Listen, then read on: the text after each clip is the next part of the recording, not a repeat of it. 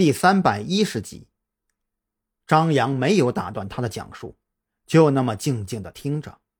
他忽然觉得，童宁这类人有一个共同点，那就是他们将犯罪手法视作是一种艺术，一种充满了血腥和变态的艺术。说到这里，你可能无法理解为什么我要抢那个投影仪。其实这个东西才是你们绞尽脑汁怎么都没有想明白的问题所在。童宁神经质一样咧嘴笑了起来，只是那笑容显得有些瘆人。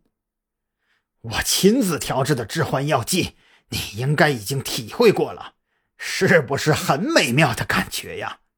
但是我必须告诉你一个事实：如果给我一天的时间，我绝对不会让你提前察觉到。有致幻药剂的成分存在，因为我在装修公司所使用的根本就是之前去武警医院所用剩下的。我在每次动手之前，都会根据死者的喜好调制出对应味道的致幻药剂，这样快速挥发的致幻药剂能够保证在你们警察赶到之后，就算使用先进仪器检测，也无法得到半点结果。而且用来伪装致幻药剂的气味，也会让死者在毫不知情之中就已经陷入内心深处最恐惧的场景，无法自拔。而投影仪就是在这个时候来引导死者更加激动，或者骤然宁静下来，这样就会让死者在承受惊吓的过程之中，因为心脏无法承受血压。或者是肾上腺素过度分泌而亡，而我最想看到的，其实是你们警察面对尸检报告暴跳如雷却无可奈何的样子。可惜了，我想你永远也看不到那一幕了。张扬耸动肩膀，对童宁的变态念想感到愤怒。和你相反，我如愿以偿的看到了连环杀人案凶手伏法后的样子。这个故事告诉你一个道理：邪不胜正，站在人民的对立面，终将会走向灭亡。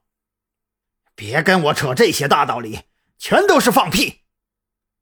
童宁的情绪再次激动起来，他想要挣脱手铐站起来，却发现双臂如同面条一样用不上力。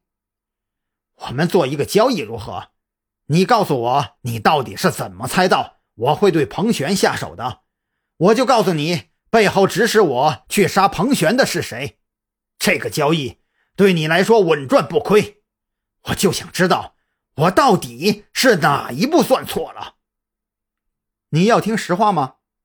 张扬愣了愣，紧跟着开口说道：“其实我根本就没有去猜，而且我也知道是谁指使的你。我去彭璇那里只是一个意外，只能说抓到你属于巧合罢了。”说完这话，张扬看着童宁瞪大了的眼睛，忽然哈哈大笑起来，甚至笑得眼泪都出来了。他觉得童宁痴迷到了这种地步，简直就是一种悲哀。不可能，你一定是在诈我！你怎么可能知道是谁在指使我？童宁不敢置信地呢喃着，面色也越发纠结痛苦起来。这个世界上没有什么是不可能发生的。指使你的是王琦，对吗？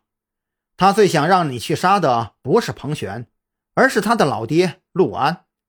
只不过你这个怕死鬼不敢对陆安下手，就先选择了彭璇这个软柿子。只可惜啊，你这一把捏下去，发现那软柿子里藏着一把钢针。张扬的语气里满是讥讽。他自己也觉得这事儿巧合的有些吓人。子午会里心思缜密的暗杀高手，竟然因为王琦的冲动而被捕，这要是说出去，还真是个笑话。